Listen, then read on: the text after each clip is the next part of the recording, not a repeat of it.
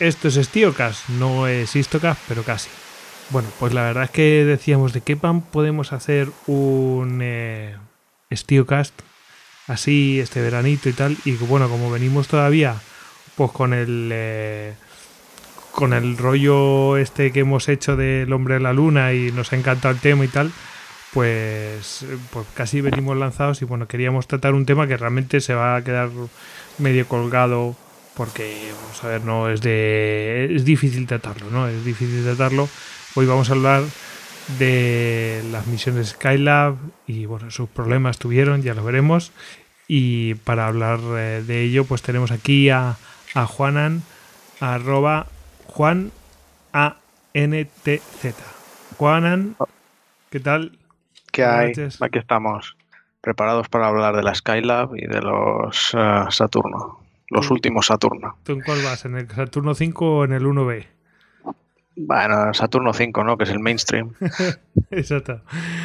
Bueno, pues eh, a ver, y cuando hablábamos con Alberto Martos, hablábamos de que le, todavía se lanzó después de las misiones las Apolo, mmm, todavía se lanzó un Saturno 5 más, eh, al menos uno más, y luego en tierra quedaron algunos, ¿no? Para, para nuestro deleite, eh, mm. para que lo veamos, pero bueno, eh, al menos se lanzó uno más, ¿no, Juanan? Eso es, se lanzó un, un Saturno 5 más que fue el que llevó a la, a la estación espacial Skylab a, al espacio. Si os fijáis en, el, en, las imágenes de lanzamiento, de hecho hay por ahí un eh, incluso un GIF y tal, y hay una foto donde vienen montados todos los lanzamientos de Saturno 5 y veréis que la parte de arriba es completamente diferente a las de las misiones Apolo. Eh, bueno, pues eh, es un poco más de como los eh, bueno, pues como los cohetes ahora que lanzan más modernos, que vienen ahí ya eh, todo un, poco más redondeado todo, ¿no? Y ahí es donde iba la estación Skylab. Que si veo, claro, mm, yo antes lo hablaba fuera de micrófono, que ahí iba metida toda la estación Skylab, que tenía un tamaño bastante importante, y dices, bueno, pero ¿cómo es posible que llevaran mmm, más cosas de las que llevaban en el otro? No. A ver, eh, lo que pasa es que en el mismo espacio en el que tenía que ir el módulo de mando, el módulo de servicio y el módulo lunar, en todo ese espacio, bueno, pues metieron toda la estación Skylab y luego, bueno, ya veremos lo que pasa. Bueno, eh, Juanan, pues ¿por dónde quieres empezar? Pues nada, hablamos un poco, si quieres, de, de qué era, sobre qué era la, la estación Skylab. Eso. Porque, a ver, ¿a quién se le ocurrió la idea? Era en plan de, bueno, ya nos aburrimos de los Apolo, vamos a hacer otra cosa distinta o qué? Era simplemente eh, tener un lugar donde poder hacer experimentos y poder seguir un poco pues con, con todo el tema espacial. Una vez llegado a la Luna, pues eh, se decidió tirar por ahí. El poder tener hombres en el espacio durante más tiempo. Entonces la Skylab pues, fue la primera estación espacial puesta en órbita y operada por la NASA estuvo ocupada 24 semanas, tengo aquí anotado, entre el 14 de mayo del 73 y el 8 de febrero del 74, que eh, fue puesta en órbita, como comentamos, por un cohete Saturno V modificado, precisamente como comentabas, para, para poder acoplar dentro de la propia eh, estación Skylab, que era bastante grande. Y este fue, pues eso, el último lanzamiento que la NASA hizo de un Saturno V.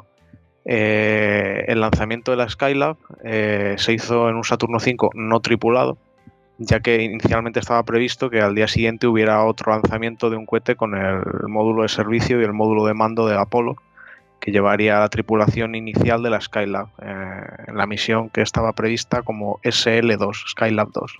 Esa, esa idea la verdad es que fue fundamental por lo que veremos. O sea, fue una decisión muy correcta. Eso es.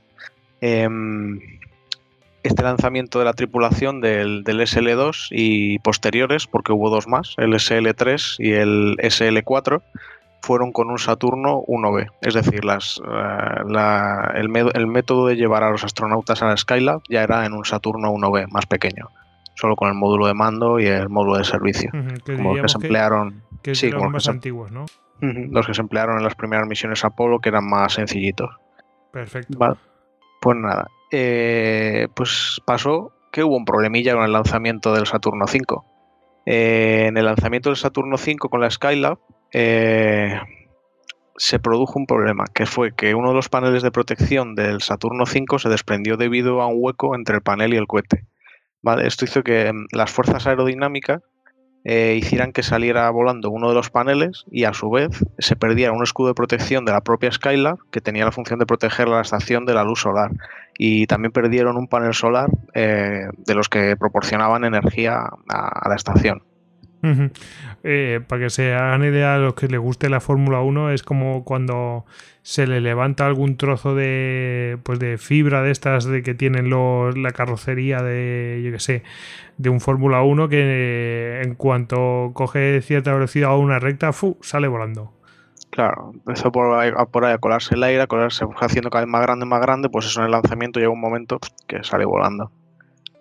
Ah, y luego además eh, otro, eh, la nave tenía dos paneles, la estación, mejor dicho, tenía dos paneles solares principales, uno que hemos comentado que salió volando, que se perdió, junto al panel protector, y luego tenía el otro principal, eh, una de las barras de aluminio que protegía este panel, que salió volando, se dobló y e hizo que no pudiera desplegarse ese panel solar una vez en el espacio. Vamos, que fue todo un apaño tremendo. Pero aún así el cohete llegó, llegó a órbita, vamos, eso fue lo, gracioso, ¿no? Que después de todo ese problema, no, el cohete no tuvo ningún problema. A mí hay una cosa que me deja un poco alucinado. Sí, bueno, es que esa es, una cosa alucinante eh, de lo buen cohete que es, ¿no? Porque, mm, vamos a ver, mm, hemos visto que por temas eh, menos graves, como que te salte un, o sea, es que salte un trozo de, lo que es la cubierta, ¿no? Eh, pues eh, estalla un, un, cohete, ¿no? Pero, mm, a ver, eh, a mí una cosa que me deja alucinado es los paneles solares iban en la propia, o sea, lo que sería la estructura exterior de lo que es el Saturno 5. O sea, venía doblado, con lo cual se ponían a que fuera algo así, no venía nada recubierto. Sí, bueno, yo por los diagramas que he visto, a mí sí me parece que, que iba recubierto. Lo único que, claro, es una, una protección muy. Debe ser como una capa muy fina, ¿sabes? Que cubría eso y ya está. En el momento que tuvo el problemilla ese, que salió, salió volando esa pieza, ya el resto se quedó un poco comprometido. Sí, sí. Bueno, entonces eh, llegan a órbita, ¿no? Y, y se dan cuenta que algo ha ido mal. Claro, ya todo esto ellos lo iban monitorizando, ya sabían que había este problema y tienen la estación en órbita pero tienen un panel solar que ha perdido, el otro que no lo pueden abrir, eh, sin el panel de protección eh, de los rayos solares, eh, la, temperatura de la estación estaba creciendo y hasta un punto que creían que no iba a poder ser habitable. es un poco lo que comentamos en el, en el histocast de, la Luna, de, que cuando la nave Apolo iba girando sobre sí misma, para que no, para que no se diera todo el sol en, eso es, en, no se sobrecalentara de un mismo lado. Pues esto era más o menos lo mismo. Una zona estaba más caliente y otras estaba más, más, normal. Entonces, bueno, pues un ingeniero de la NASA que se llamaba Jack Kinsler, em, con la ayuda de su equipo y, en cuestión de horas, y de un plan para que la Skylab no, no se fuera al garete. Pues eh, había que pensar una forma de enfriar la estación en la zona en la que no había escudo protector. Y a quién se, le ocurrió eh, crear un parasol gigante, eh, pues parecido a este que ponemos en los parabrisas de los coches en verano, y un mecanismo eh, similar al de la apertura de un paraguas que lo desplegara. Porque Kinsler sabía que cerca del área dañada había un puerto para colocar una videocámara exterior y que de dicho puerto podía usarse para sacar el mecanismo con el parasol plegado y abrirlo posteriormente como si de un paraguas se tratara. Y, lo más bueno, lo más gracioso fue que no terminaban de, creerse esta chapuza. ¿Cómo va a funcionar esa chapuza tan mecánica y tan primitiva? Eso es. Y Kisler tuvo que hacer una demostración en tierra del sistema para convencer a la NASA de que esa era la solución. Bueno, la más barata, la más rápida y la, más viable. Y yo, a todo esto, la misión que iba a ir al día siguiente, por supuesto, la suspendieron. La que iba a ser Saturno 1B. Y la aplazaron para precisamente intentar a ver si podían apañar la Skylab. Pues tras la misión de. O sea, tras la demostración, eh, se dio el ok a la misión del SL2 que se había pospuesto que sería la SL2, la Skylab 2. Pues el 25 de mayo de 1973, que eran nueve días después de la puesta en órbita, se cargó el dispositivo en un Saturno 1B y se lanzó desde Cabo Cañaveral con la tripulación del SL-2, que estaba compuesta por eh, Charles Conrad Jr., Joseph Kerwin y Paul Waits. el, lanzamiento fue correcto, sin problema, y una vez acoplados con la Skylab, los astronautas descubrieron de primera mano el problema de no tener el escudo protector. La Skylab se encontraba aproximadamente, porque he hecho el, la conversión. Esta sería la, Skylab número 2, ¿no? O sea, la misión Skylab número 2. Sí, es la, SL2, que es la primera tripulada, la que se canceló. Sí, que la llaman Skylab número 2, no es que hubiera dos estaciones, sino que es la segunda misión para la Skylab. Eso es, Skylab solo había una, pero luego hubo eh, en total tres misiones para subir astronautas, que fueron la SL2, la SL3 y la SL4. Vale.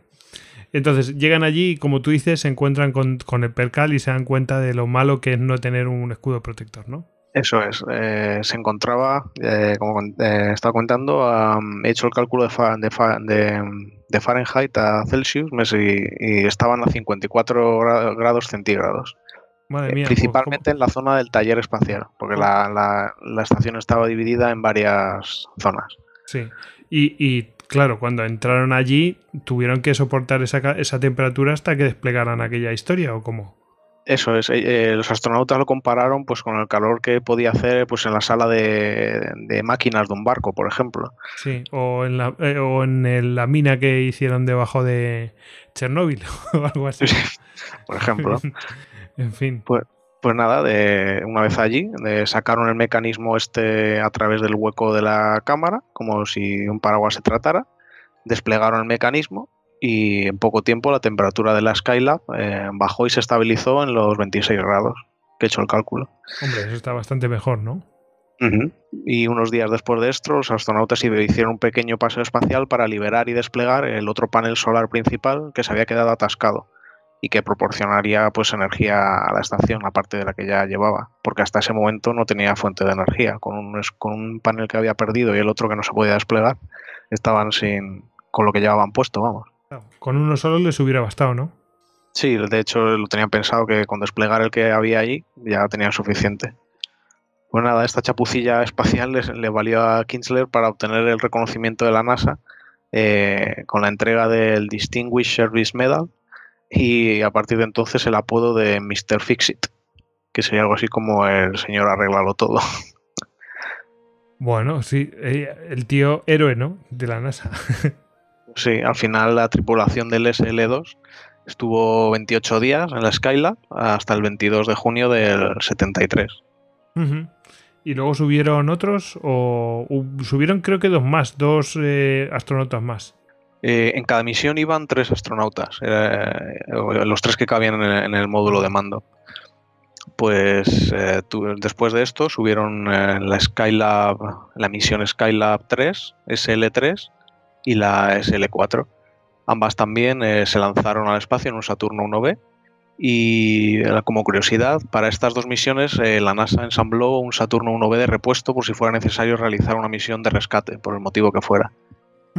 ¿Y eso? Pues qué raro. Porque, claro, porque hasta ahora cada misión subía en la primera SL2, ¿no? la, iban en el módulo de, mando, con el módulo de servicio, y cuando abandonaban la nave, pues volvían en el módulo de mando.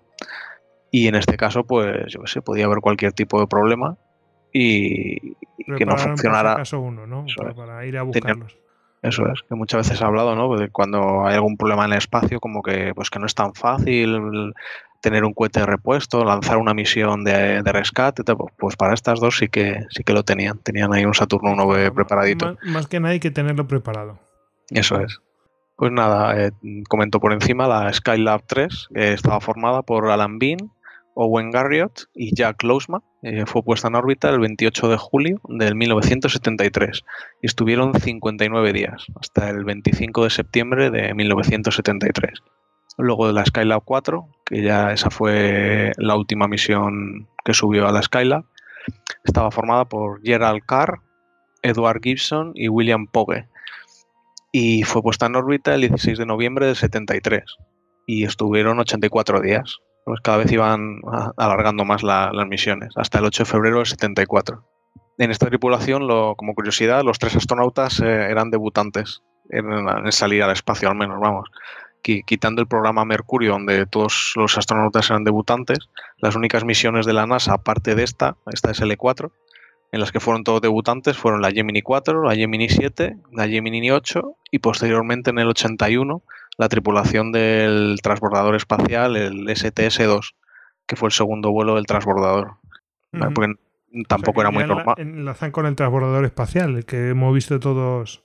Eh, vamos, el, mm, me refiero a los de rollo Columbia, Discovery, Challenger y todos estos, ¿no? Eso es. a mí me, lo he comentado más que nada porque me parecía curioso que en una, en una tripulación que normalmente eran mínimo dos personas o tres, todos fueran debutantes en lo que, en lo que se refiere a salir al espacio. Que normalmente siempre había alguien que ya había estado, que tenía algo de experiencia. Hombre, en la Mercury es que no queda más remedio, ¿no? O sea, claro. Pero sin embargo, no, subido nunca. Claro. Y bueno, incluso en la Gemini, pues bueno, pues también podía ser, entre comillas, normal que los dos que iban en la Gemini, que en este caso fueron la 4, la 7 y la 8, los dos fueran también novatos.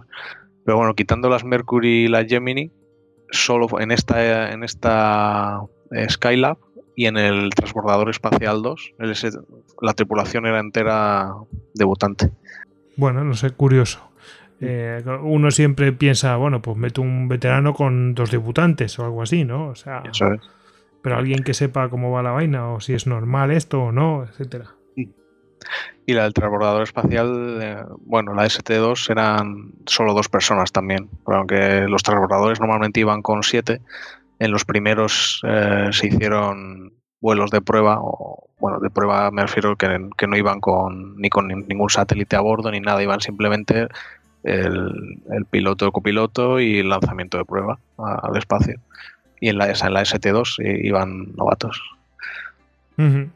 Bueno, pues eh, mm, no sé si quieres decirnos algo más de la Skylab. ¿Hay alguna misión más? Mm, no sé si mezclada con los rusos o alguna historia más. Pues sí, eso sí que te lo comento ya al final. Te, te comento así por encima una, pues nada, unas conclusiones que dejo yo aquí a pues esto de las misiones Skylab. De estas, estas tres que hubo. Pues como hemos comentado, se llevaron a cabo numerosos experimentos de todo tipo en, la estación. No voy a entrar en ellos porque ah, hubo muchísimos y tampoco soy experto como para comentarlos, pero el que más me llamó la atención ha sido el de la ducha espacial de gravedad cero que era una cortina. o sea, dijeron, venga, vamos a intentar probar algo así. Sí, era súper curiosa. Estaba viendo fotos, era una cortina cilíndrica que iba desde el suelo hasta el techo y se cerraba prácticamente herméticamente. Y tenía un sistema de aspirado de agua en, la parte de abajo. Em, luego en la base de la ducha había unos anclajes para los pies, para que estuviera, estuviera ahí fijo, vamos, que no estuviera flotando. Y mm, el sistema estaba diseñado para usar 2,8 litros de agua por ducha la cantidad de, agua y jabón por ducha estaba calculado al milímetro y permitía que permitía una ducha a la semana a cada astronauta. No podían hacer, hacer más. Así que si veis algún político diciendo que las duchas tienen que ser eh, de tantos minutos y con tanta... Oye, pues los astronautas lo hicieron. Oye, ¿funcionó el experimento finalmente o...? Sí, sí, funcionó. Y lo único que es eso, solo se podían duchar una vez a la semana y el procedimiento duraba dos horas y media para cada ducha. Pero a modo de, anécdota, he leído que unos astronautas de la, S, de la Skylab 2, que fue los que la pusieron en marcha por primera vez, dijo que era bueno, que sí que era bastante engorroso, pero que salía soliendo bien. Ah, bueno, vale. bueno, eh, ¿qué más, Juanan? Pues nada, el coste de la, de la estación desde 1966 hasta 1974 fue de 2,2 billones de dólares equivalentes a 10 billones de dólares actuales. Y la estación espacial estuvo orbitando la Tierra 2.249 días, 171 de ellos ocupada. Y el 11 de julio de 1979, que era poco más o menos 5 años después de abandonarla, y tengo aquí tras 34.981 órbitas alrededor de la Tierra, eh, pues la Skyline llevaba un tiempo ya perdiendo altura y terminó por desintegrarse en la reentrada y cayendo en el océano Índico. eso es una cosa casi incontrolada, ¿no? Sí. E intentaron corregir la trayectoria, pero lo hicieron lo justo para que, para que cayera en una zona no poblada, vamos. Eh, cayeron un poco, por lo que he estado averiguando, en el oeste de Australia, en alguna zona despoblada, pero vamos, poco más. Lo importante era que no cayera encima de ninguna zona poblada. Y originalmente la idea de la NASA era mantenerla. Perdona que te interrumpa, me, acuerdo, ¿te acuerdas de lo de la Mir? Sí. pues estaba pensando en lo mismo. Mm. En fin, cuando, cuando cayó la Mir, eh, mm, pasó un poco igual, está todo el mundo asustado y creo que incluso un modisto famoso de estos eh, estaba realmente asustado con que le fuera a caer la Mir en la cabeza. o sea, en fin, sigue, sigue. Nada, que la idea de la NASA era mantenerla unos años más en el espacio, pero el desarrollo del transporte espacial no iba todo lo rápido que esperaban y no llegó a tiempo. Porque tampoco tenían cohetes como para... Eh, claro, porque es que el transbordador hubieran, no sé, a lo mejor podían haberse ido con los cohetes tradicionales para corregir su, su órbita o algo así, no sé. Ya, no sé. Bueno, el caso es que tú fíjate, como hemos comentado, estuvo prácticamente desde que la abandonó la última SL4, que fue en el 74, pues eso, estuvo que cinco años totalmente abandonada hasta el 79. Pero en todo ese tiempo no, no había no había ningún sistema para llegar a ella. Y nada, ya para terminar, eh, comentar el 15 de julio del 75 que fue el último lanzamiento del último Saturno 1B, que se usó para la misión Apollo-Soyuz.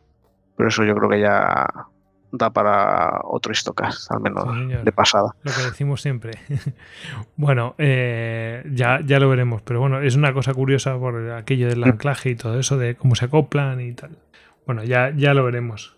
Bueno, pues Juanan, eh, esto va a durar unos 24 25 minutos nos falta nada para hacer 11 horas sobre estos temas. Casi, casi Apolo 11, 11 horas. Pues sí, si lo juntamos con la misión lunar, que nos hubiera dado para las 11 horas. Eso es. Pues nada, Juanan, que pase buen verano si no te pasas otra vez por aquí para contarnos alguna cosita de este estilo. Venga, un abrazo. Venga, igualmente, hasta luego. Hasta luego.